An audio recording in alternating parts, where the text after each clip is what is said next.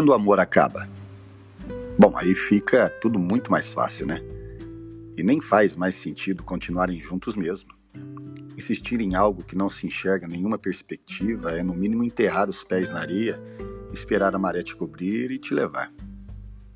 Mas e quando o amor é concreto? Quando ele existe e se manifesta diariamente e em todas as mais variadas situações? Eita, aí ele passa a ser generoso, pois, sendo um sentimento nobre, torna as relações mais encantadoras e facilita as aproximações. O amor também pode ser inusitado, já que chega, na maioria das vezes, quando menos se espera, em circunstâncias completamente fora do comum. Ah, esse tal de amor também pode ser sublime, visto que carrega o status de ser perfeito, justamente por aceitar as imperfeições. Impossível falar do amor sem mencionar que ele também é um sentimento essencial na vida de qualquer pessoa. Há quem queira resistir.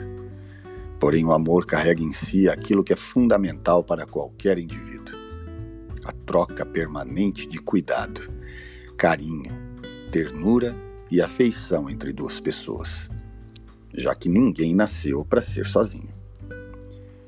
O amor também é legítimo, porque se fundamenta no ideal de que não se ama pela metade, ou é ou não é. E por ser extraordinário, não necessita de maiores explicações sobre a sua legitimidade. Por fim, o amor é eterno e se sustenta pelas transformações que ele realiza todos os dias na vida e no coração de cada ser humano que é tomado por ele. O amor faz crescer, amadurecer se fortalecer. É. Apesar de não ser palpável, o amor sempre tem nome. E como dizia minha avó Maria, para um bom entendedor, um pingo é letra. E ela nem conhecia as letras. Para a psicologia, o amor é um estado psicológico qualitativamente diferente. Isso porque, ao contrário do gostar, o amor inclui elementos de paixão, proximidade, fascinação, exclusividade, desejo sexual e uma preocupação intensa.